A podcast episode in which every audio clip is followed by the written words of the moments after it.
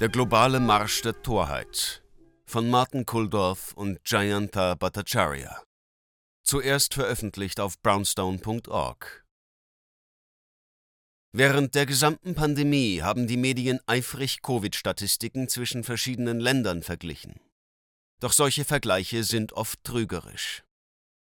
Nehmen wir zum Beispiel die Verwendung der Covid-Fallzahlen. Diese hängen nicht nur von der Anzahl der infizierten Personen ab, sondern auch von der Anzahl der durchgeführten Tests.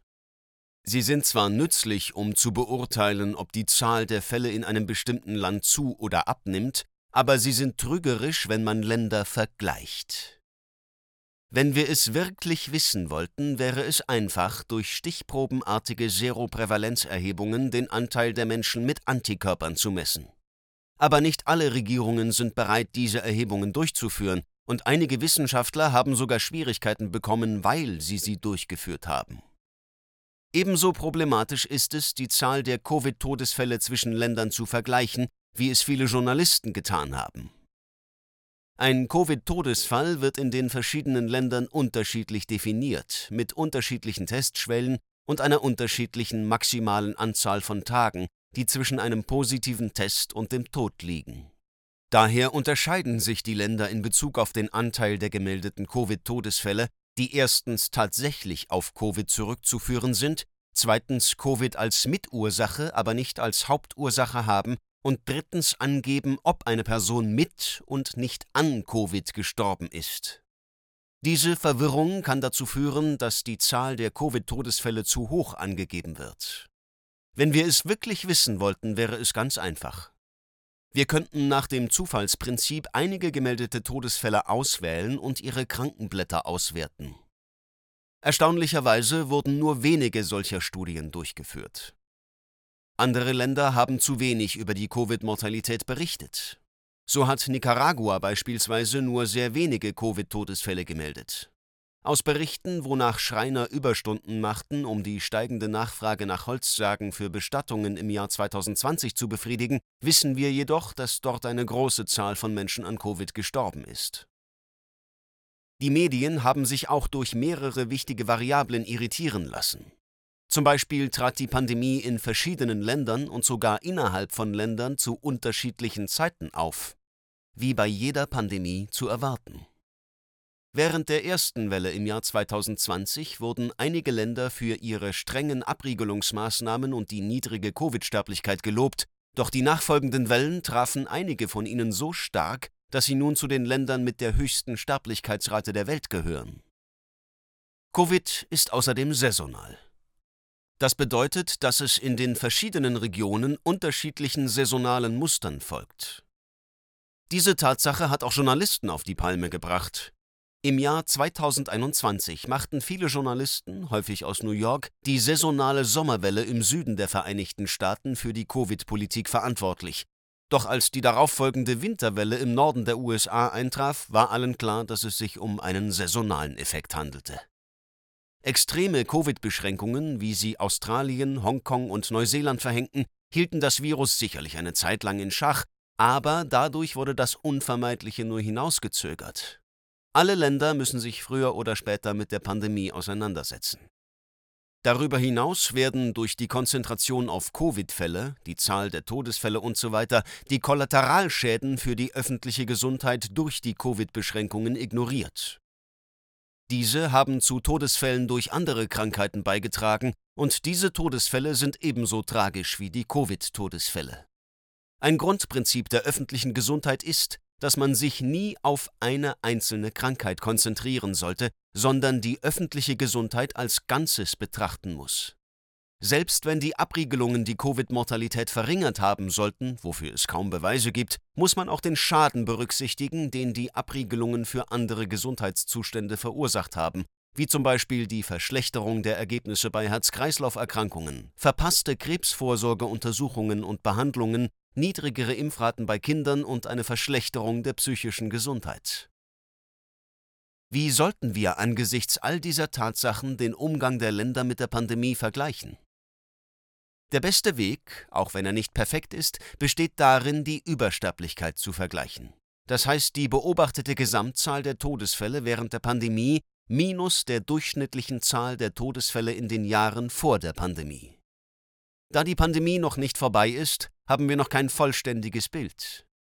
In einem kürzlich in der Zeitschrift Lancet erschienenen Artikel werden jedoch für fast alle Länder der Welt die überzähligen Todesfälle für die Jahre 2021 dargestellt. Was können wir aus diesen Daten lernen? Wie sahen die drei wichtigsten Pandemiestrategien im Vergleich aus? A. Nichts tun und nichts tun lassen. B. Gezielter Schutz von älteren Menschen mit hohem Risiko und nur begrenzte Einschränkungen für andere. Und C. Allgemeine Abriegelungen und Einschränkungen für alle Altersgruppen. Weißrussland und Nicaragua haben wenig zum Schutz älterer Menschen getan und nur sehr wenige Covid-Beschränkungen verhängt. Sie weisen auch mit die niedrigsten Covid-Sterblichkeitszahlen auf. Aus den Daten zur überzähligen Sterblichkeit geht hervor, dass sie der Pandemie nicht entkommen sind.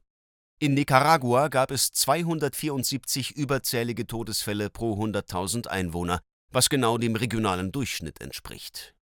In Weißrussland lag die Zahl der überzähligen Todesfälle mit 483 pro 100.000 Einwohner über dem Durchschnitt für Osteuropa 345 und Mitteleuropa 316. In Westeuropa hatten die skandinavischen Länder die geringsten Covid-Beschränkungen, während sie versuchten, ihre ältere Hochrisikobevölkerung zu schützen.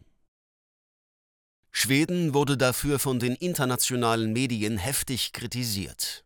So berichtete der Guardian im Jahr 2020, das Leben in Schweden fühle sich surreal an, wenn Paare Arm in Arm in der Frühlingssonne spazieren gehen. Viele Journalisten, Politiker und Wissenschaftler erwarteten, dass der leichtere skandinavische Touch zu einer Katastrophe führen würde. Das ist aber nicht eingetreten. Schweden hat eine der niedrigsten gemeldeten Covid-Sterblichkeitszahlen in Europa. Von den europäischen Ländern mit mehr als einer Million Einwohnern sind Dänemark 94, Finnland 81, Norwegen 7 und Schweden 91, vier von nur sechs Ländern mit einer Übersterblichkeit von weniger als 100 pro 100.000 Einwohner. Die anderen beiden sind Irland 12 und die Schweiz 93. Wie sieht es im Vereinigten Königreich aus, wo die Covid-Beschränkungen noch strenger sind? Verglichen mit dem westeuropäischen Durchschnitt von 140 überzähligen Todesfällen pro 100.000 Einwohner hatte England 126, Schottland 131, Wales 135 und Nordirland 132. In den USA gab es in South Dakota nur wenige Covid-Beschränkungen, während Florida versuchte, ältere Menschen zu schützen, ohne zu viele Einschränkungen für die allgemeine Bevölkerung vorzunehmen. Hat dies zu der vorhergesagten Katastrophe geführt? Nein. Verglichen mit dem nationalen Durchschnitt von 179 überzähligen Todesfällen pro 100.000 Einwohnern hatte Florida 212 und South Dakota 156 zu verzeichnen. Die Länder in Afrika südlich der Sahara weisen mit sieben Todesfällen pro 100.000 Einwohnern die weltweit niedrigste Covid-Sterblichkeit auf. Aber ihre Übersterblichkeit liegt bei 102 Todesfällen pro 100.000. Ohne altersgeschichtete Zahlen wissen wir nicht, inwieweit dieser Unterschied auf die unzureichende Meldung von Covid-Todesfällen zurückzuführen ist und nicht auf die strengen Abriegelungen, die bei den Armen zu Unterernährung und Hunger führten. Die Länder mit der höchsten Übersterblichkeitsrate sind Bolivien 735, Bulgarien 647, Eswatini 635, Nordmazedonien 583, Lesotho 563 und Peru 529, wobei kein anderes Land die Zahl von 500 überzähligen Todesfällen pro 100.000 übersteigt. Dem Oxford Stringency Index zufolge hat Peru einige der weltweit strengsten Covid-Beschränkungen erlitten, während die Beschränkungen in Bulgarien, Eswatini und Lesotho eher dem Durchschnitt entsprachen. Bolivien hatte 2020 sehr strenge Beschränkungen, aber nicht 2021.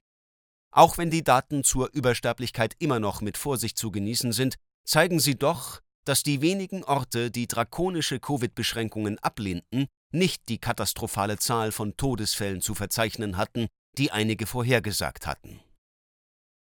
Der größte Schwachpunkt der Statistiken über die Übersterblichkeit ist, dass sie zwar die Covid-Todesfälle zählen, aber nicht die Todesfälle vollständig erfassen, ganz zu schweigen von den Kollateralschäden für die öffentliche Gesundheit, die durch die Covid-Einschränkungen selbst entstehen. Verpasste Krebsvorsorgeuntersuchungen und Behandlungen führen nicht unmittelbar zum Tod, aber eine Frau, die ihre Gebärmutterhalskrebsvorsorgeuntersuchung verpasst, kann nun in drei oder vier Jahren sterben, anstatt noch 15 oder 20 Jahre zu leben. In den Sterblichkeitsstatistiken sind auch nicht tödliche Kollateralschäden wie zunehmende psychische Probleme oder verpasste Bildungschancen nicht berücksichtigt. Diese Schäden müssen in den kommenden Jahren erfasst und angegangen werden. Die Politiker argumentieren, dass die drakonischen Abriegelungen notwendig waren, um Leben zu schützen. Aus den Daten zur überhöhten Sterblichkeit wissen wir nun, dass dies nicht der Fall war. Stattdessen haben sie zu den enormen Kollateralschäden beigetragen, mit denen wir noch viele Jahre lang leben müssen. Das ist tragisch. In ihrem klassischen Buch The March of Thorley beschreibt die Historikerin Barbara Tuckman wie Nationen manchmal Handlungen verfolgen, die ihren Interessen zuwiderlaufen. Sie beginnt mit Troja und dem trojanischen Pferd und endet mit den USA und dem Vietnamkrieg. Durch die Missachtung grundlegender, seit langem bestehender Prinzipien der öffentlichen Gesundheit während der Pandemie haben die meisten Nationen gemeinsam den Weg der Torheit beschritten. Den Führern dieser Länder wird es gut gehen, abgesehen von einigen Frühpensionierungen. Die verheerenden Folgen für die Kinder, die Armen, die Arbeiterklasse und die Mittelschicht hingegen werden Jahrzehnte dauern, bis sie behoben sind.